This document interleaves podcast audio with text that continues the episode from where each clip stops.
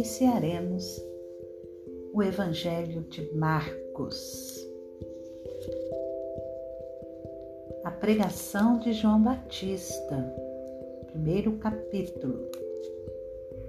Princípio do Evangelho de Jesus Cristo, Filho de Deus. Como está escrito na profecia de Isaías: Eis que envio o meu mensageiro adiante de você, qual preparará o seu caminho. Voz do que clama no deserto, preparem o caminho do Senhor, endireitem as suas veredas.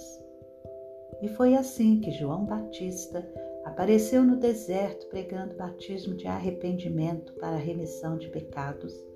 E toda a região da Judéia e todos os moradores de Jerusalém iam até ele e, confessando os seus pecados, eram batizados por ele no Rio Jordão. A roupa de João era feita de pelos de camelo. Ele usava um cinto de couro e se alimentava de gafanhotos e mel silvestre.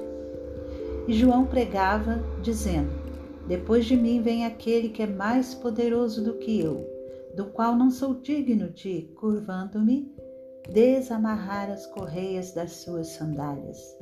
Eu batizei vocês com água, ele, porém, os batizará com o Espírito Santo. O batismo de Jesus.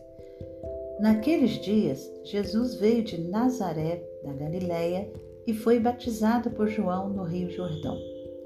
Logo, ao sair da água, Jesus viu os céus se abrindo e o Espírito descendo como pomba sobre ele.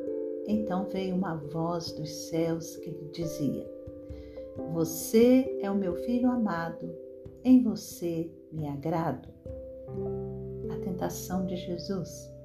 E logo o Espírito conduziu Jesus ao deserto, onde ficou durante quarenta dias, sendo tentado por Satanás. Estava com as feras e os anjos o serviam. O começo do ministério na Galiléia. Depois de João ter sido preso, Jesus foi para a Galiléia pregando o evangelho de Deus.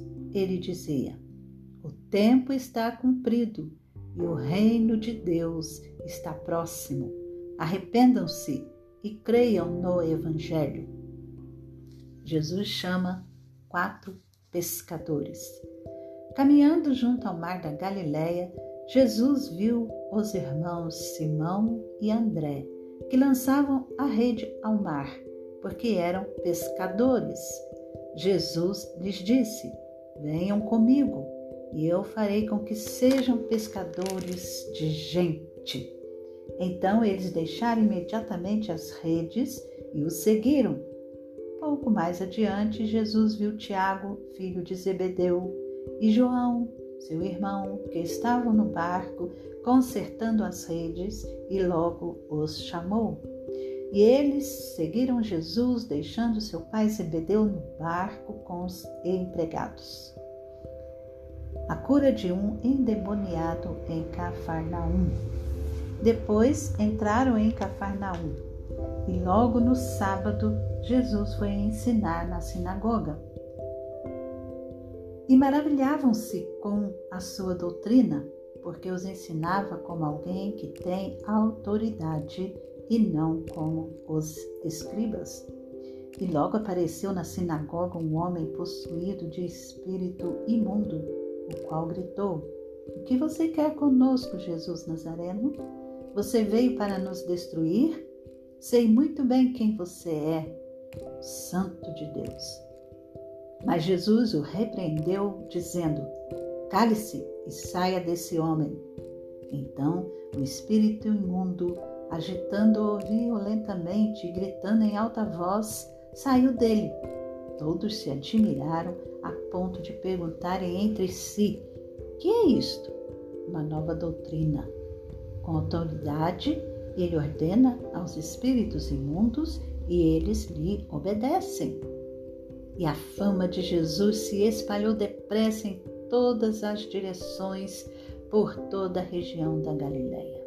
A cura da sogra de Pedro.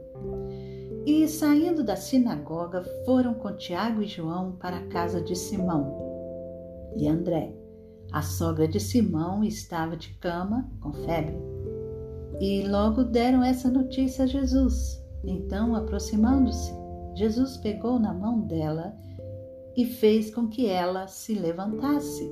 A febre a deixou e ela passou a servi-los. Muitas outras curas.